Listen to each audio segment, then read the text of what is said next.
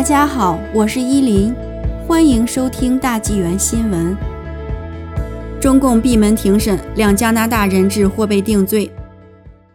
两名加拿大公民涉及的间谍案已在中国结束庭审，都是闭门审讯，都是无判决，也都没说何时会判决。有中国前法官和加拿大资深外交官认为，该两人的命运取决于他们对中共有多少利用价值，有可能被判罪。虽然中共一直没公开承认他们拘留加拿大公民康明凯和斯帕福是为了报复加拿大逮捕华为公司高管孟晚舟，但中方的行为使国际社会相信此举是人质外交手段。二零一八年十二月，加拿大按加美引渡条约的规定逮捕了在美国被控欺诈等罪的孟晚舟。几天后，中共当局以危害国家安全为由，扣押了康明凯和斯帕福。并要求加拿大释放孟晚舟。康明凯和斯帕福被捕前，两人在中国相距一千公里，虽认识，但无定期接触。中方也从未说他们的案件有关联。但是他们被捕的时间只相差几小时，他们被审讯的时间只相差了一个周末休息的两天。加拿大前驻华大使、中国问题专家赵普认为，这两名加拿大人会被判有罪，因为这一切都是中共预定的。他说。中方安排这两人的庭审时间并非巧合，正好是拜登上台后，美中两国官员准备在阿拉斯加首次面对面会面的时候。另外，孟晚舟在加拿大的引渡案聆讯也接近尾声，按计划今年五月将有结果。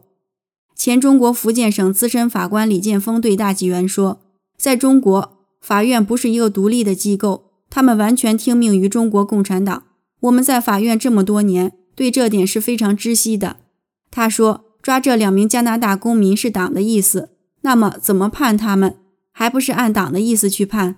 司法实践当中从来都是这样的。”与康明凯和斯帕福最类似的事件是加拿大公民高凯文及妻子茱莉亚，二零一四年八月在中国被中共当局以间谍罪抓捕。茱莉亚于二零一五年二月获保释，高凯文被关两年多后。被判八年徒刑。高凯文夫妻被捕前几周，加拿大在卑诗省抓捕了因涉嫌盗窃军事机密被美国通缉的中国公民苏斌。中共抓捕高凯文夫妻，被普遍认为是对加拿大的报复行为。二零一八年，高凯文提前获释，当时的情况是，中共政府总理李克强要来加拿大访问，中方希望与加方签署引渡协议，把那些逃犯送回中国受审。更重要的是，苏斌与美国达成了认罪协议，加拿大对他的引渡聆讯不再需要，继续关押高凯文也就失去了意义。李建峰表示，中共关押这两名加拿大人是为了胁迫加拿大释放孟晚舟。他说，从理论上讲，中共可以无限关押这两个人。